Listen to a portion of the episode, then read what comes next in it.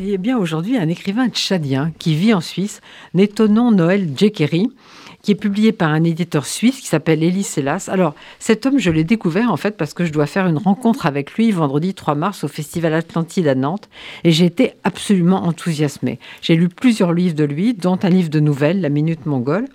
Mais je voudrais vous en recommander un en particulier qui s'appelle Il n'y a pas d'arc-en-ciel au paradis. Alors, c'est à la fois un conte à la manière du XVIIIe siècle et aussi une exploration de l'histoire du Tchad pendant plus d'un siècle. Il y a un prologue et un épilogue en 2017 dont je ne vous dirai rien. Et puis ensuite, on est à la fin du 19e siècle, au moment où la traite négrière bat son plein. C'est là que naît le jeune Zaitoun, et très vite il est séparé de ses parents et vendu comme esclave. Un jour, il réussit à se sauver, et au bord de l'épuisement et de l'inanition, il est recueilli par un certain Thomasta Gigari, qui lui aussi porte autour du cou les stigmates du collier d'esclave. Ce Thomasta lui raconte son histoire et notamment comment, parce qu'il a été castré, il a réussi à séduire ses maîtres par son chant. Évidemment, il avait un chant magnifique. Et euh, après avoir été vendu à une autre famille, il s'est enfui avec l'épouse blanche de son maître, qui avait été évidemment mariée de force. En fait, tous les trois sont en cavale. Thomasta, c'est un lettré, il lit euh, le Coran, mais il lit aussi la Bible, il lit aussi le Talmud.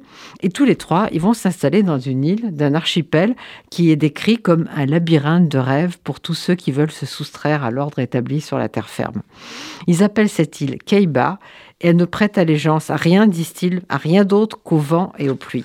C'est une communauté qui accueille d'autres esclaves en fuite, c'est une sorte d'arche de Noé en fait. Euh, on y privilégie beaucoup la culture. Il y a notamment une case du savoir où il y a beaucoup de livres.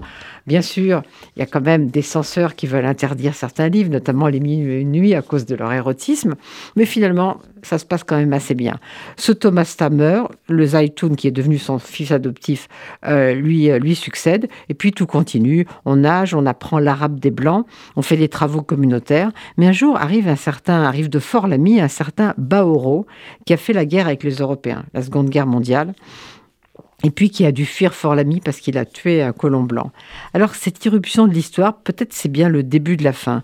Baoro, il veut retourner sur le continent euh, et voir ce qui s'y passe. Alors Fort-Lamy est devenu une Jamena, il y a eu beaucoup de bouleversements politiques, c'est le Tchad évidemment, les luttes de pouvoir sont intenses, et il revient à Kaïba avec un bateau très moderne. Ils n'avaient jamais vu des bateaux aussi modernes, ils avaient des sortes de pirogues. Et puis un matin, il y a deux jeunes qui ne sont pas là. ils ont laissé un mot, ils sont partis avec le bateau, ils ont laissé un mot. Nous voulons libérer Kaïba de la tyrannie des vieux. Évidemment, je ne vais pas vous en dire plus, et puis on sait que toutes les utopies sont toujours menacées.